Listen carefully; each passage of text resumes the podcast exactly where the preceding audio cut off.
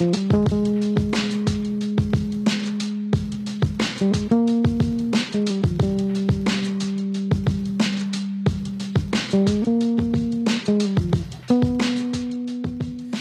Comenzamos un episodio más de Frontera MMA. La música que están escuchando lleva por título 2255 de Impulsos. Pueden encontrar toda su música en todas las plataformas de streaming bajo el nombre Impulsos. Excelente música desde Ciudad Juárez. Vayan y disfrútenla.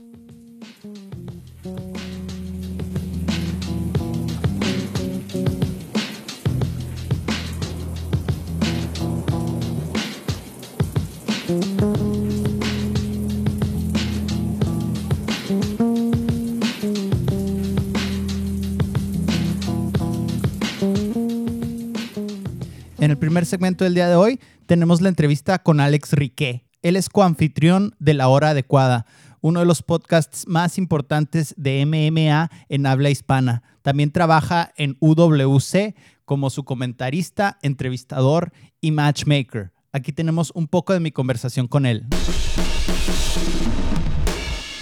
¿Cómo desarrollaste tu habilidad para narrar y entrevistar en inglés y en español? Ok, claro, buena pregunta. Para narrar fue con el podcast de la hora adecuada, con mi, con mi amigo y socio Rafa.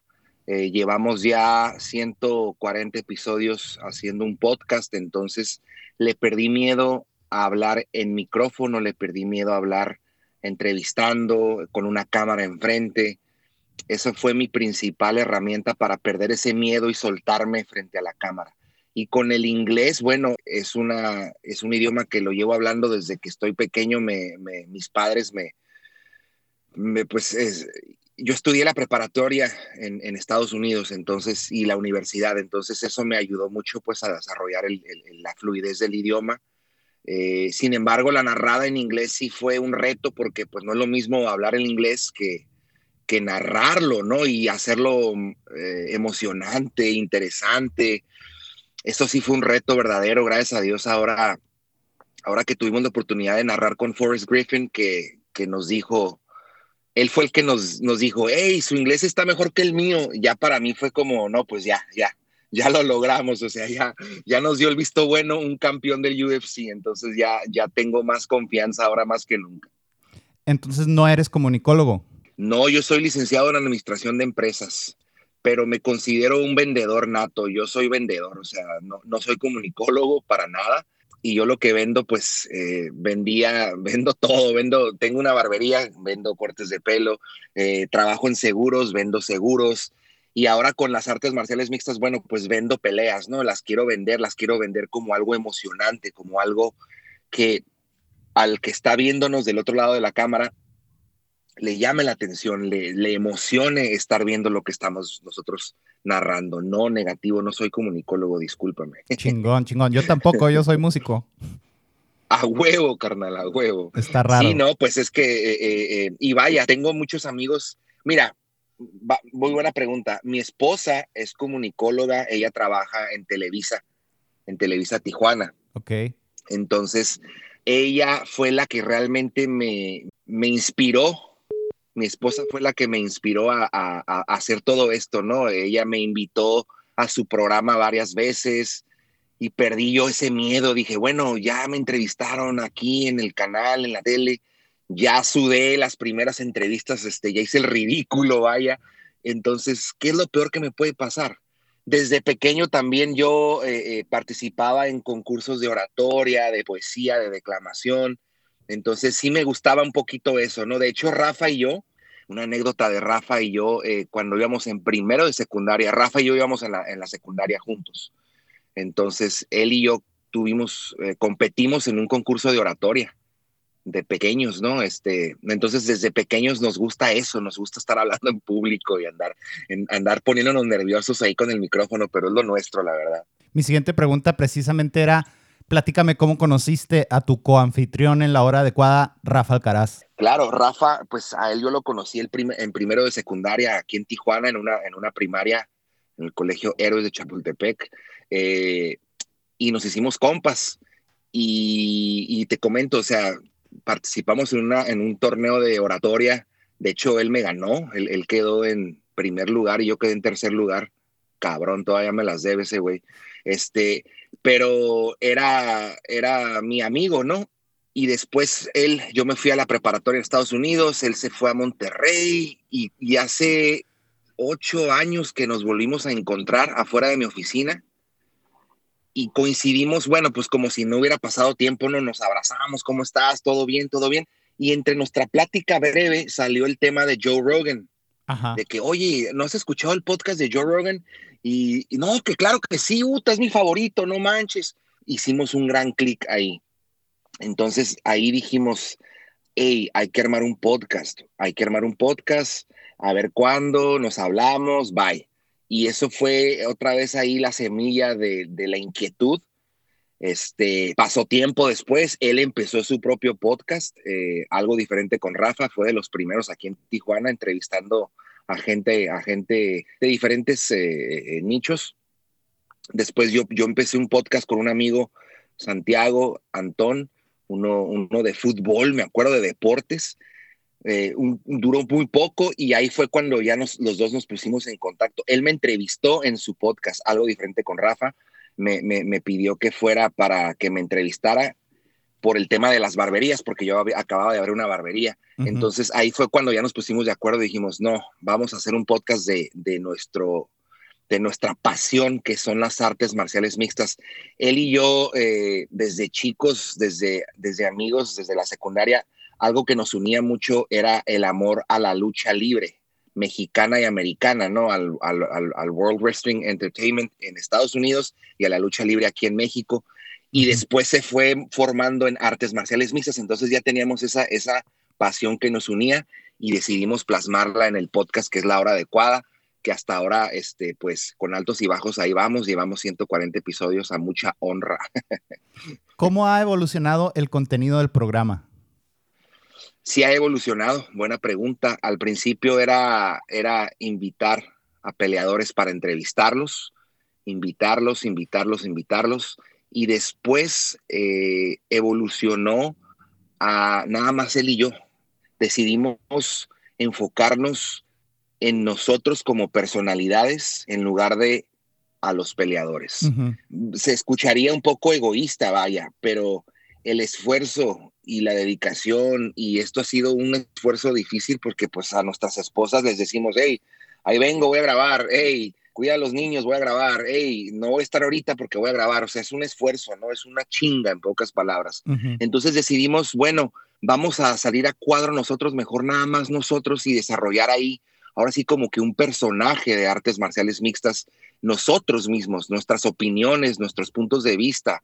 Eh, hay que ser polémicos o hay que ser transparentes, hay que criticar, hay que, hay que alzar, pero nosotros mismos, ¿por qué? Te lo digo, había peleadores que nos, o sea, hay peleadores súper chingones que son excelentes para entrevistarse, eh, ellos mismos, híjole, les hago una preguntita y solitos se sueltan y todo fluye perfecto, pero la mayoría de los peleadores son tímidos, entonces a veces eh, nos quedábamos con muchas ganas de, Rafa y yo poder desplayarnos, de hablar, de, desahogarnos. Y a veces el peleador no, no, no, no bailaba a nuestro ritmo, no sé si me explique. Entonces, por eso dijimos, bueno, vamos a dejar a un lado el tema de invitaciones.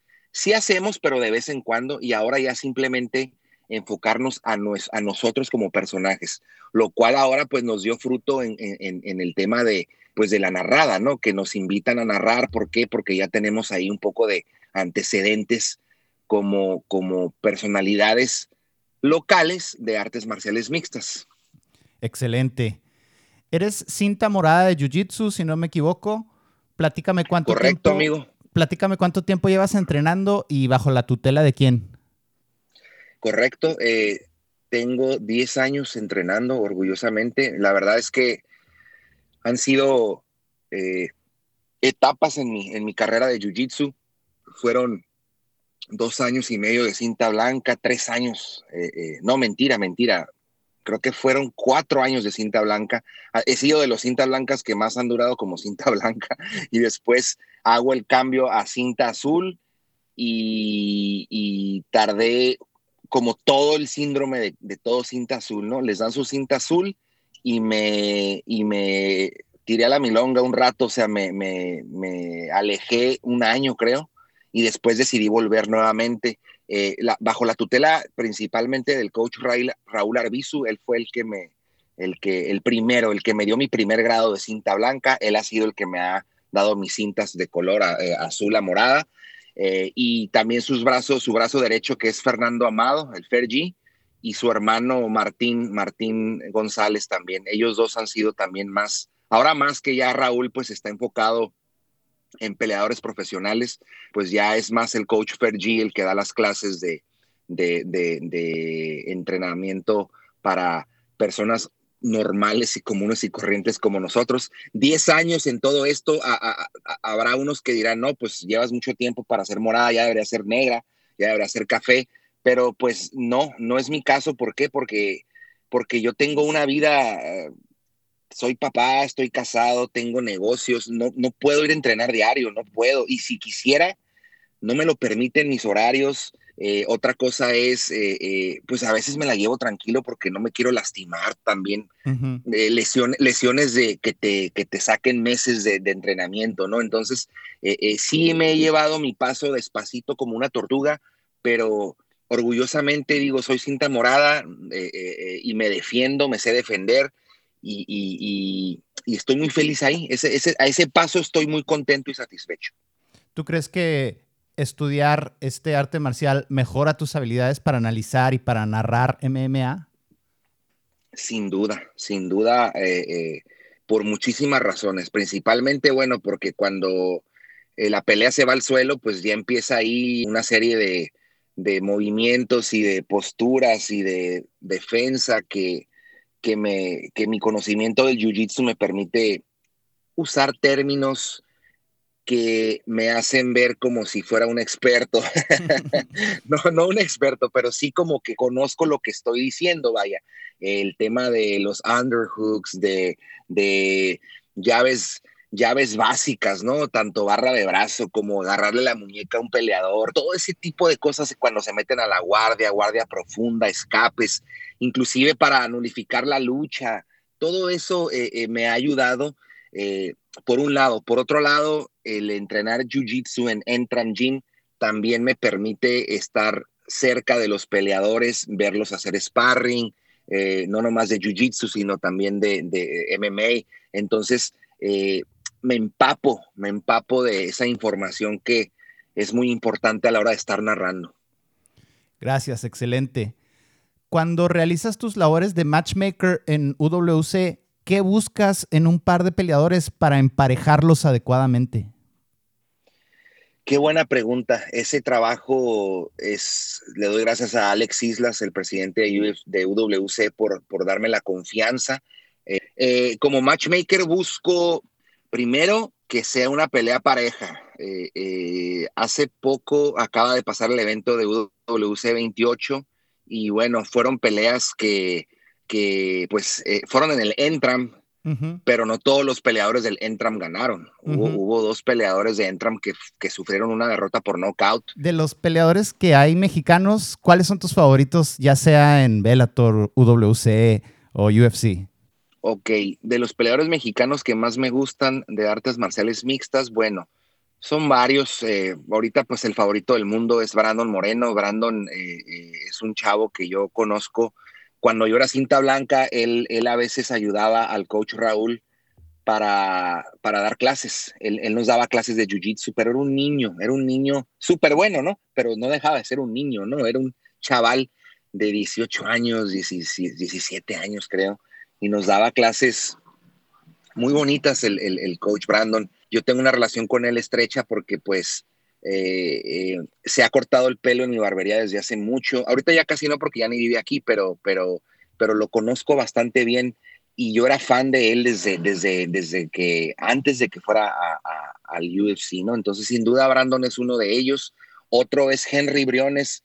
Henry fue la primera persona con la que yo luché obviamente él no lo sabe porque él, él, es este, pues él luchaba todos los días y con mil personas, pero en mi primer clase de Jiu-Jitsu, él fue la primera persona que me dijo, ¿qué onda? ¿Es tu primer clase? Sí, dale. Y, y, y se puso a rolar conmigo, ¿no? Y a mí nunca se me va a olvidar eso, vaya, porque yo ya sabía que él era peleador profesional y, pues fue muy bonito eh, eh, yo para mí en la noche decir, no, pues hoy luché con un, con un peleador profesional, o sea, Henry Briones fue para mí también absolutamente uno de mis favoritos, lo pude ir a ver, yo era tan fan del Henry que lo fui a ver a la Ciudad de México pelear contra, contra, que fue Dido Canetti, no me acuerdo si fue uno de ellos, el cual Henry Briones le gana por knockout en el primer round o segundo round, y se gana el knockout de la noche. Fue en, la Arena México, fue espectacular ver eso en vivo. Entonces, Henry Briones, eh, eh, eh, actualmente que estén activos, la Pantera Rodríguez se me hace un peleador impresionante y muy talentoso. Tiene rato que no ha peleado, parece que le van a dar pleito contra Max Holloway, pero pues ese cabrón ya está peleando en las grandes ligas, o sea, contra peleadores, ya peleó contra Frankie Edgar, ahora le están diciendo de Max Holloway, o sea, Jeremy Stevens, o sea, es, es algo algo, ese cabrón no es campeón ahorita, pero para nosotros yo creo que ya lo es porque, porque le ha dado un nivel de confianza a todos los peleadores mexicanos que van, van creciendo, que van subiendo, ¿no? Eh, uno más, a ver, déjame te digo uno más que esté apenas comenzando. Soy fan de Hugo Torres. Hugo Torres acaba de perder por nocaut contra César Vázquez en, en, UWC 28 me dolió mucho, vaya, porque César Vázquez es muy fuerte, ¿no? Y, Hugo Torres, pues es un chavo que desde, desde chiquito lo mandaron al Entram, era menor de edad, y he visto su progreso. Y, ahora que perdió por nocaut, espero que, que pueda, que pueda eh, recuperarse mentalmente pronto y poder volver a la jaula porque tiene mucho talento. Excelente. ¿Cómo ves toda esta legión de extranjeros que están llegando a Entram de Chile, de Argentina, eh, de Sudamérica principalmente y que van precisamente a Tijuana y precisamente a Entram para tratar de lograr sus sueños de MMA? Yo creo que eso es el efecto Brandon Moreno. Desde la primera pelea de Brandon contra Figueiredo, todos vimos ahí una pelea muy pareja. No ganó, fue empate pero casi lo termina, ¿no? Brandon en el cuarto round le, conecta una combinación que casi lo pone a tambalear a Figueiredo. Yo creo que eso le demostró a toda Latinoamérica que, que Brandon y el gimnasio de Brandon era, era categoría mundial, ¿no? Entonces, desde ese momento, Raúl Arbizu eh, empieza a recibir una, una lista de peleadores que tocaban la puerta y quiero entrenar contigo, quiero que me firmes, quiero ser parte de tu equipo peleadores invictos sudamericanos, buenísimos. Peleadores como Michael Morales, el ecuatoriano que lleva 10-0, que, cuando llegó a Entram puso, puso a todos en jaque, o sea, puso a todos con su juego de judo, jiu-jitsu, lucha y striking. En el sparring traía a todos los peleadores en jaque, hasta los pesos pesados, o sea, es, algo que, que, fue muy, muy notorio, ¿no? Este, peleadores ahora tenemos una, eh, Entran tiene una, una, serie de peleadores ecuatorianos bravísimos, bravísimos, Aarón Cañarte, Andrés Luna, Adrián Luna, eh, y chavos más, más, más jóvenes como César, eh, César Abad, que apenas van empezando, pero luego los chilenos, como dices tú, llegaron dos chilenas, una que es la jefa, la jefa González, que, híjole, mano, como matchmaker, esa pelea no, no me gustó, no me gustó porque eh, para empezar esa pelea eh, no, no era su, rival original y se lesiona a su rival, entonces conseguimos de corto plazo una rival suplente que es Adriana Lugo eh, y tenía un récord menor, ¿no? un récord menor, pero tenía muy buen striking, traía récord de Muay Thai, entonces creímos que, que le iba a poder dar más batería siento yo como matchmaker ahí me quedé con un mal sabor de boca porque siento que no hice buen trabajo. Digo, pues yo me exijo mucho, ¿no? Y dije, híjole, se vio muy fácil, lo hizo ver muy fácil la chilena. Pero luego me dice Raúl Arbizu, me dice, no, lo que pasa es que la chilena está bien cabrona, dice, o sea, es muy fuerte, te, tú, te tira como si no pesaras, tiene quijada, tiene pegada, entonces eh, eh, eh, me, me, hizo sentir un poco menos mal, ¿no? Pero, pero, pero la chilena vienen con todo, lo, hay otro chileno que vamos a debutar este, ahora, y luego los argentinos, los argentinos que ya llevan rato ahí liderados por Marce Rojo, eh, Brian González que acaba de perder por nocaut, pero él tiene un récord impecable, traía 9-1 y ya estaba, o sea, estaba encaminado para, para, para cosas más grandes, sin embargo, pues se confió en el primer round contra el Polar Uruchurtu y el Polar no perdona, o sea, ese cabrón es, es bravísimo. Y pues eh, lo noqueó con un rodillazo espectacular, entonces eh, tenemos otros argentinos ahí como en el Entram como Mauricio Nievas, como Leandro Urquiza, eh, entonces ya son, ya son muchos, muchas nacionalidades, ¿no? distintas que, hay un venezolano que se llama Leonardo Blasco que tiene un récord impresionante viene de perder un par de peleas, pero la mejora que ha tenido desde que entró a Entram es muy, muy notoria y ahora quiere hacer su debut en peso ligero, porque él siempre peleaba en peso welter. Entonces, eh, imagínense ahora en peso ligero, pues va, va a ser una gran diferencia para sus oponentes. Excelente, Alex. Muchísimas gracias por tu tiempo, ¿eh? Qué bárbaro, te rifas.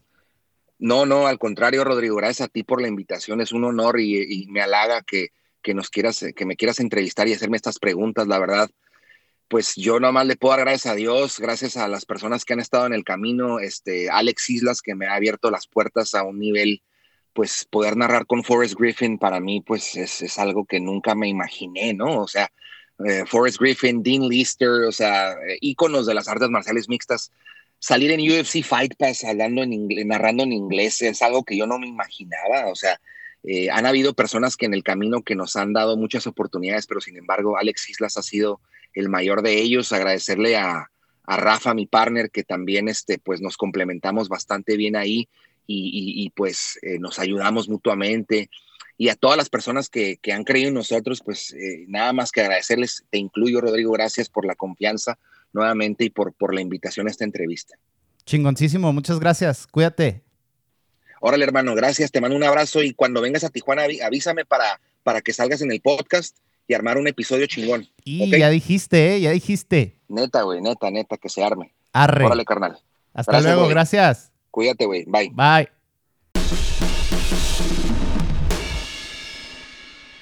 El próximo 17 de septiembre, en el Pepsi Center de la Ciudad de México, se disputa el título ligero de Lux Fight League entre el siguiente entrevistado, Alan Domínguez el tiburón blanco y Sergio Draco Cosío. Una gran pelea que no nos podemos perder. Vamos a platicar un poco con Alan. Yo solamente conocía Lobo MMA como gimnasio en Guadalajara. Platícame sobre Samurai Fight Center, cómo son las instalaciones, quiénes son los maestros y cómo es el ambiente. Sí, de hecho, Lobo y Samuel tenemos una muy buena mancuerna, nos conocemos bastante bien y han trabajado juntos desde hace varios años. El gimnasio de aquí está conformado, el primero que lo, que lo fundó es el coach Will Peregrina, después de él se unió Gabriel Tustain y Tito Castro. Los tres son los entrenadores principales del equipo. Eh, Tito Castro es cinta negra de Jiu-Jitsu, Coach Will se dedica más bien a la parte del striking del Muay Thai y Gabo Tustein a la parte del MMA y un poco del acondicionamiento físico. las instalaciones, pues la verdad, yo creo que son de las instalaciones mejores de la ciudad y, del país también dentro de las mejores. Un lugar amplio, te contamos con ring, con jaula, un mat de jiu-jitsu y un mat para el MMA. Está, también tenemos un área de CrossFit y pues está bastante bien conformado el equipo. Lux 16 va a ser en la Ciudad de México en el Pepsi Center. A mi gusto, eso le da un sabor muy especial. ¿Te emociona poder pelear en un escenario tan importante? Sí, claro que sí. De hecho, pues creo que todos los escenarios en los que se ha estado manejando Lux desde el inicio han sido muy grandes. Yo ya tuve la oportunidad de pelear en Ciudad de México con Lux. Peleé en el Juan de la Barrera en Lux 2 y en Lux 8, no me recuerdo bien dónde fue, ah, fue en el Fronton México.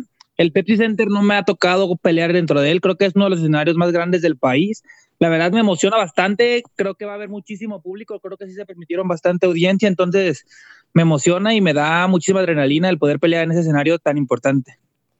Este es el reto más grande de tu carrera. ¿Cómo preparas tu mentalidad para este desafío? Sí, la verdad es que sí es el reto más grande por mucho comparado con otras competencias y otras peleas. Sinceramente, creo que la única manera de prepararse es, pues con el paso del tiempo, con el paso de la experiencia, quizá no tengo la carrera de MMA más larga que, o no tengo un récord tan amplio, solamente tengo 10 peleas. Sin embargo, llevo pues ya 12 años dentro de la competencia compitiendo a nivel nacional e internacional lucha olímpica, que es mi base. Entonces, creo que eso me libera bastante de estrés. Ya me conozco bastante el estar en escenarios grandes. también, pues creo que una parte muy importante es ya haber llevado una preparación correcta, tener una preparación física, técnica, táctica bien, bien organizada para que eso te pueda, pues en este caso me pueda brindar la confianza para pararme en un escenario tan grande enfrente de un peleador tan, pues tan bueno, tan talentoso como lo es Draco Cosío. ¿Buscas eh, apoyo psicológico? ¿Tienes un coach psicológico? No, en este caso de esta pelea no. Sí, sí me tocó llevar en algunas otras peleas y competencias a trabajo con psicólogos. En esta pelea, la verdad, ya más bien yo trabajo con tareas que ya tengo, que ya me han dejado maneras de, pues, de introspección. Me gusta mucho se podría decir meditar, sentarme solo, escuchar algunas canciones. Me gusta escuchar el libro del arte de la guerra para enfocarme, para visualizarme. La verdad es que, pues más bien el trabajo ahorita lo hago yo solo. Tengo muy buena comunicación también con mis entrenadores, sobre todo con Will Peregrina. Con él me siento mucho a platicar sobre mis, pues sobre mis dudas o sobre algunas situaciones que se me presentan durante el campamento.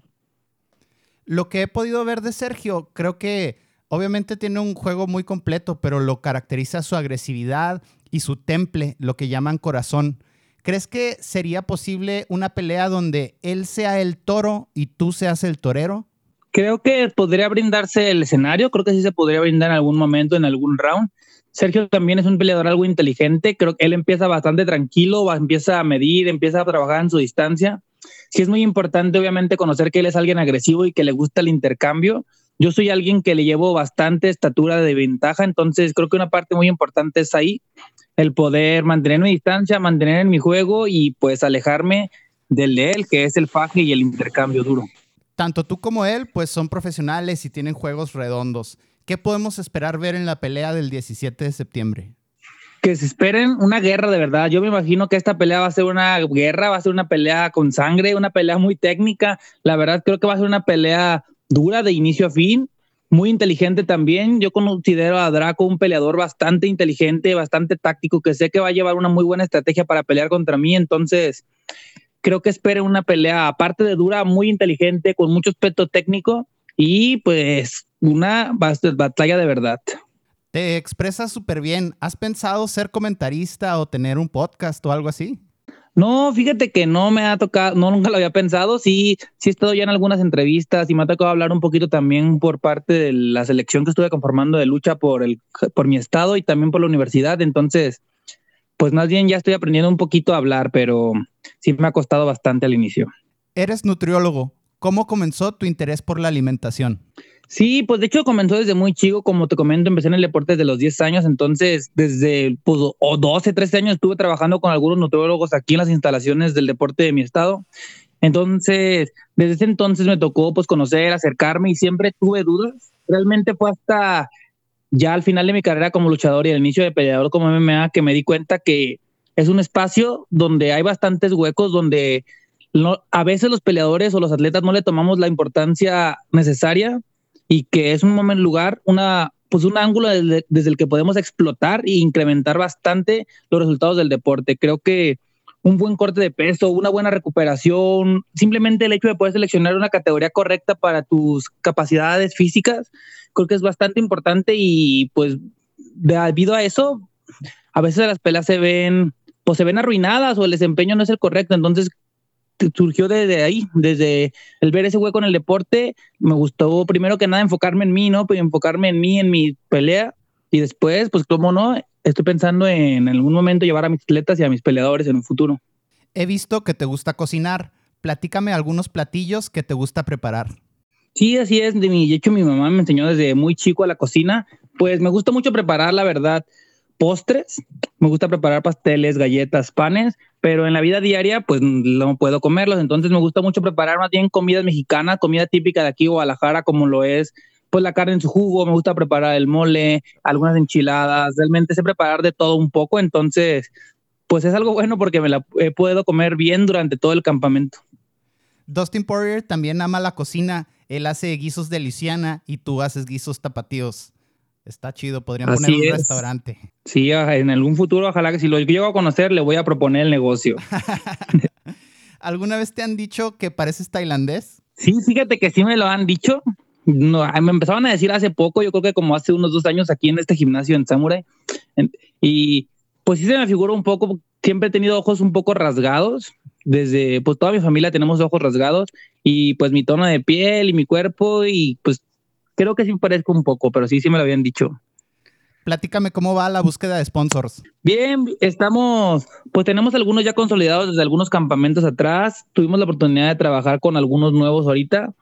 De hecho, estoy organizando y organizando algunas dinámicas, alguna venta de cosas. Estoy trabajando, organizando una rifa con la mayoría de mis sponsors que tengo ahí en mis redes sociales para pues recaudar fondos, porque de hecho la siguiente semana ya me voy a cerrar campamento allá en la Ciudad de México para pues evitar que el cambio, pues más bien para adaptarnos al cambio de altura, para adaptarme a mi cuerpo, la producción de glóbulos rojos y algunos pues, procesos que tienen que ser necesarios para poder desempeñarme bien en la pelea.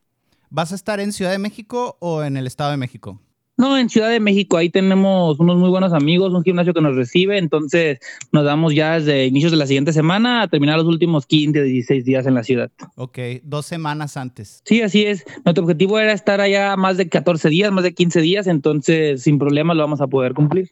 Si me permites una pregunta personal, ¿Cómo y dónde conociste a Sarai? Sí, claro que sí. Pues de hecho, ella y yo nos conocimos en el deporte, en el primer gimnasio donde yo empecé a entrenar MMA.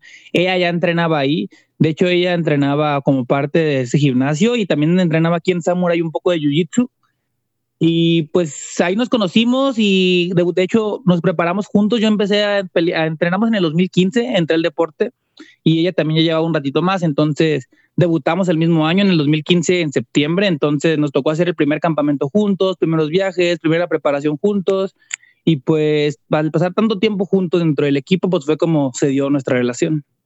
¿Es difícil a veces estar tan cercano eh, laboralmente con tu pareja? Sí, la verdad es que sí hay días buenos y días malos y es un poquito difícil a veces y sobre todo en esta carrera en los que pues a veces estamos cansados, estresados, golpeados o a veces que no tienes un buen día posiblemente cuando estamos en el corte de peso, ¿no? Sin embargo, creo que también ya nuestra relación es un poquito madura, ya tenemos varios años juntos, entonces en este momento sabemos, nos conocemos bastante bien, entonces sabemos cómo llevar todo ese tipo de situaciones. En este momento la verdad es que llevamos muy, muy bien nuestra relación. Sí tuvimos más bien este choque al inicio de la carrera cuando comenzamos a pasar tanto tiempo juntos. En este punto, pues realmente, pues se podría seguir vivo con ella, estoy con ella de lunes a domingo todo el tiempo y pues trabajamos, entrenamos y hacemos pues la mayoría de actividades juntos, pero estamos muy bien. Excelente, muchísimas gracias por tu tiempo, Alan, y te deseo lo mejor en la pelea del 17 de septiembre. No, muchísimas gracias a ti, gracias por la invitación, un saludo a todos los de Frontera MMA y pues esperamos estar en contacto pronto. Por último, el día de hoy nos ponemos al corriente con uno de nuestros primeros invitados, el torito Ricardo Ramírez platiqué un poco con él sobre su experiencia de ir a pelear a Miami en combate global. Vamos a ver qué nos tiene que decir. Eres el primer invitado que repite aparición en frontera. ¿Cómo estuvo el viaje? ¿Cuántos vuelos fueron? ¿Cómo estuvo tu ingreso a Estados Unidos? ¿Cuántos se tardaron más o menos en llegar desde Juárez hasta el hotel? Híjole, bueno, pues eh, un saludo a, todos los escuchas, primeramente. Muchas gracias a ti por el espacio. Este hijo, pues fue una travesía ahí de unas, de unas horas. Este, fuimos, salimos de aquí en el vuelo ah, temprano a, la Ciudad de México. Nos fuimos a las 6 de la mañana y llegamos a la Ciudad de México como a las 9 de la mañana. Estuvimos dos horas ahí, hicimos, transbordamos y llegamos aproximadamente a la Ciudad de Miami como a las 3 de la tarde. Y pues ya sabes, ahorita con todo este rollo de, de la pandemia y así, pues sí estuvimos ahí como unos, unos 45 minutos para pasar este, migración, las filas, pero no, ya después de eso todo, todo rápido, todo, todo bien. ¿Cómo te fue con el corte? Eh, fíjate que muy bien, este, digo, gracias al trabajo que, que, se hace previamente, eh, estuvo muy, muy, muy, muy light.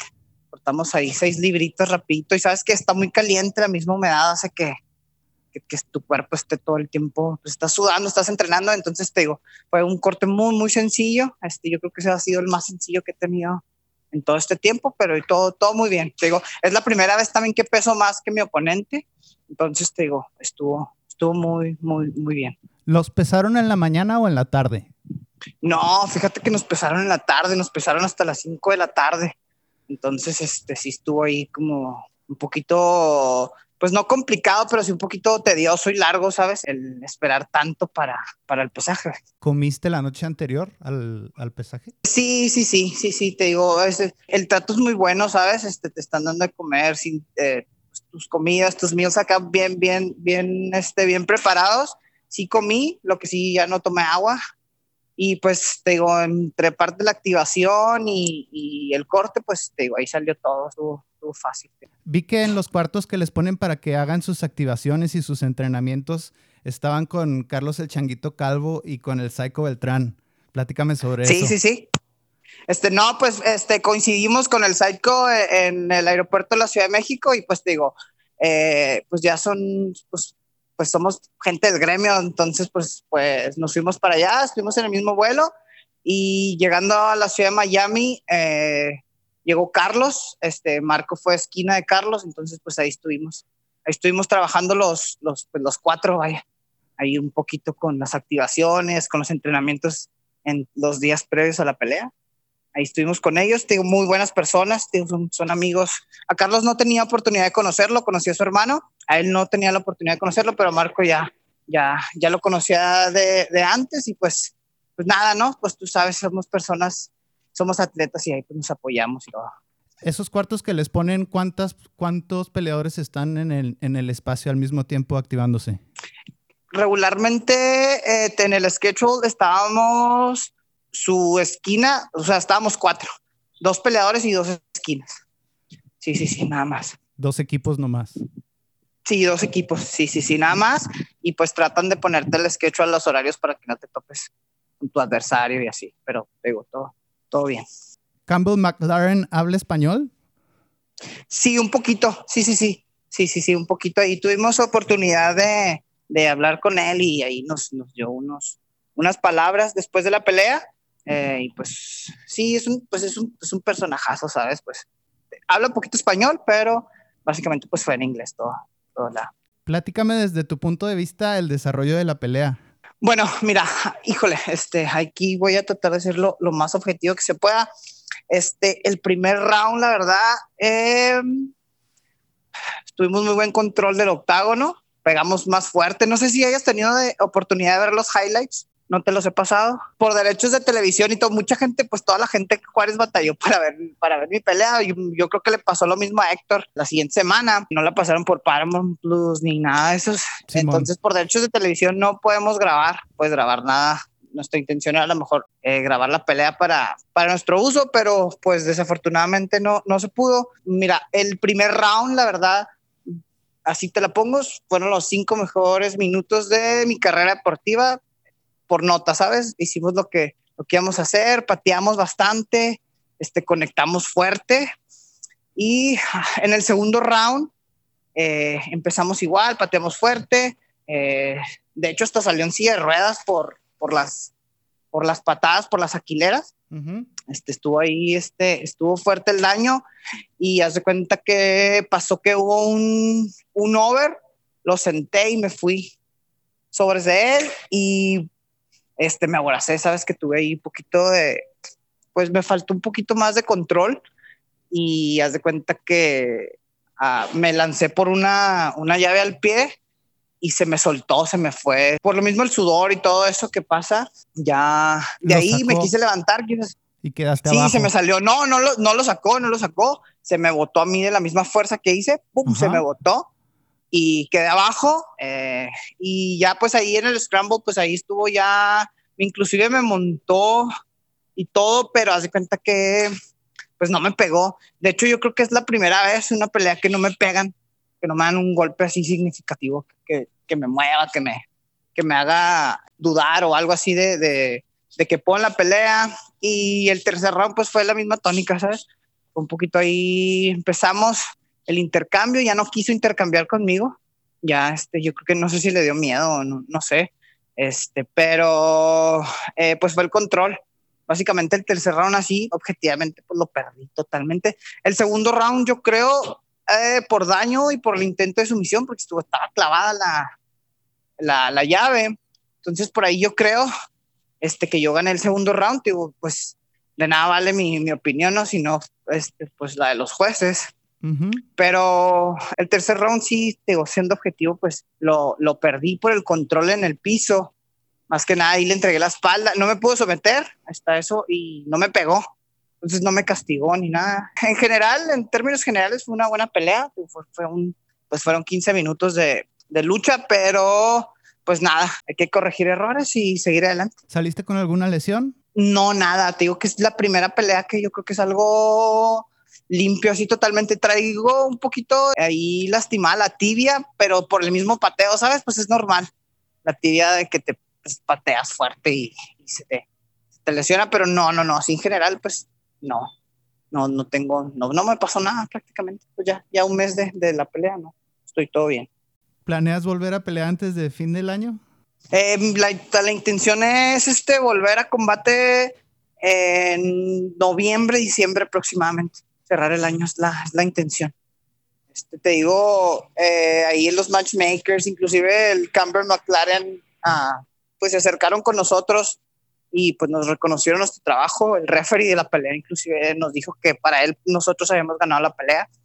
Y pues, digo, dentro de, de todo lo malo, dentro de que pues no obtuvimos el resultado que, que, era lo que íbamos a buscar, realmente yo no iba a a ver qué pasaba ni nada, iba realmente iba con toda la intención de ganar.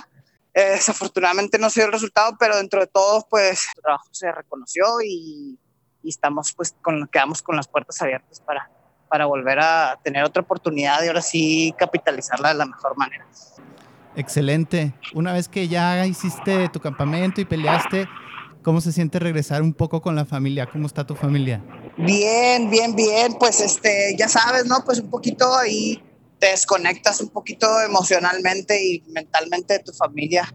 Tal vez estás físicamente ahí con ellos, pero pues nada, es bueno volver a estar eh, otra vez después de, de, todo el estrés, de todo lo que pasa, todas las emociones que son, pues, son pregas a la pelea, ¿no? Y esta, y esta vez pues fue algo, era algo así como muy, muy, muy importante. Pero pues ya nos dimos cuenta y ya me di cuenta que pues ahí estamos, ese es nuestro lugar y es donde pertenecemos y, nada, seguir trabajando y a, y a, volver al mat y a, darle y a darle y a darle. Es todo, muchas gracias por tu tiempo. No, gracias a ti, Ro. Chingón, cuídate. Sale, gracias. Hasta luego. Bye, saludos a todos, bye.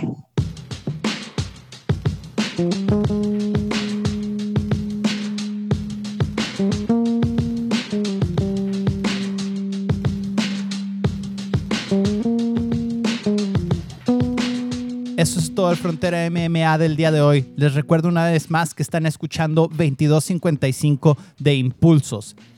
Sin más por el momento, toca guantes si quieres, defiéndete en todo momento y cuando escuches la campana, sal a pelear.